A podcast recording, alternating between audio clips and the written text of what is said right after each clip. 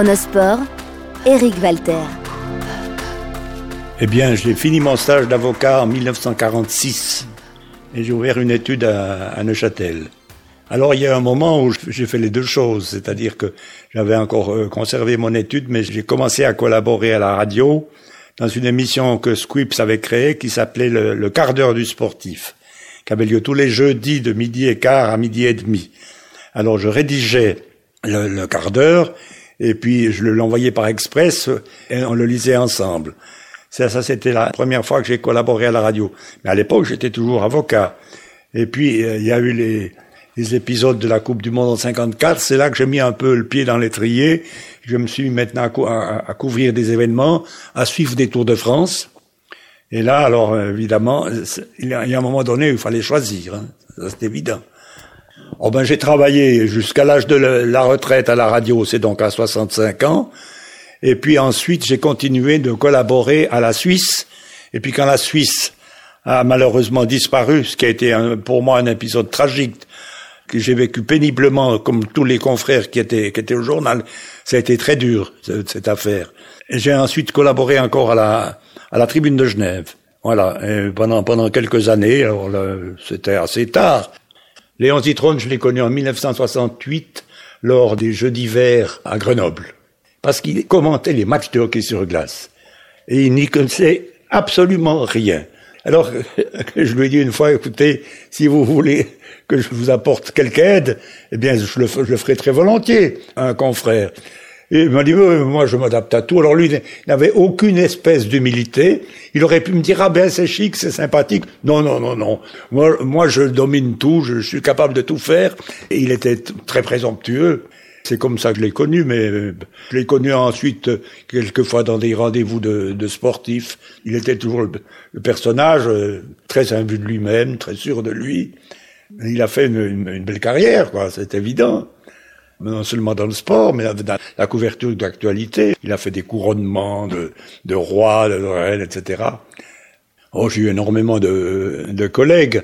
En France, j'avais beaucoup de, de collègues. Et puis au Tour de France, par exemple, j'étais presque ami avec euh, M. Jacques Godet, qui était le, directeur du, du, Tour de France. Comme j'ai suivi euh, six Tours de France, j'ai eu l'occasion de le voir très souvent. Plus tard, quand j'allais à, Paris, eh bien, j'allais toujours à, l'équipe pour dire bonjour aux, confrères. Et puis, euh, en général, je rencontrais le, patron, qui avait son bureau au cinquième et qui, de sa vie, n'a jamais pris l'ascenseur. Il m'a dit, il y a deux choses. Je prends jamais l'ascenseur et je n'accepte pas qu'on m'aide à mettre mon manteau parce qu'il faut que j'exerce mes muscles et il faut que j'exerce mon cœur et mon souffle. Il est mort à 90 ans après avoir mené une vie très très riche et très tumultueuse même.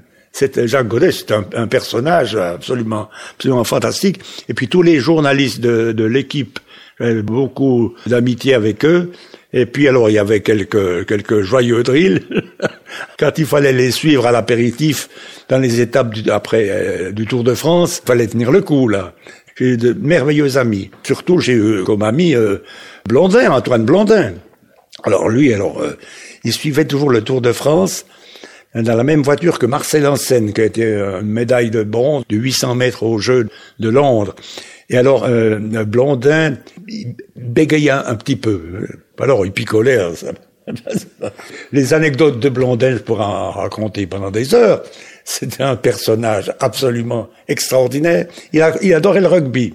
Et moi, le, rugby, j'aime ce qui entoure le rugby, le, fair play, mais le jeu sur le terrain, je m'intéresse pas du tout, j'y comprends rien. Et je lui ai toujours dit ça, et un jour j'étais à Paris avec ma femme, il m'a dit, vous deux, je vais vous faire un cadeau. Il m'a donné deux places pour aller voir un match international de rugby. J'ai dit, mais là, tu, tu iras au match Il m'a dit, non, c'est les miens, je te les donne. Je suis allé, on a regardé ça, c'était, c'était ennuyeux pour nous. On est parti à la mi-temps. Et le lendemain, je le lui ai dit, il était très fâché. Mais alors, euh, Blondin, c'était un, un personnage absolument fantastique, fantastique. Je suis allé au cimetière à Paris pour voir la tombe de Blondin, et il n'était pas là. à l'endroit qu'on m'avait indiqué, il n'était pas là. J'ai dit, il a, il a de nouveau fait une, une fuite.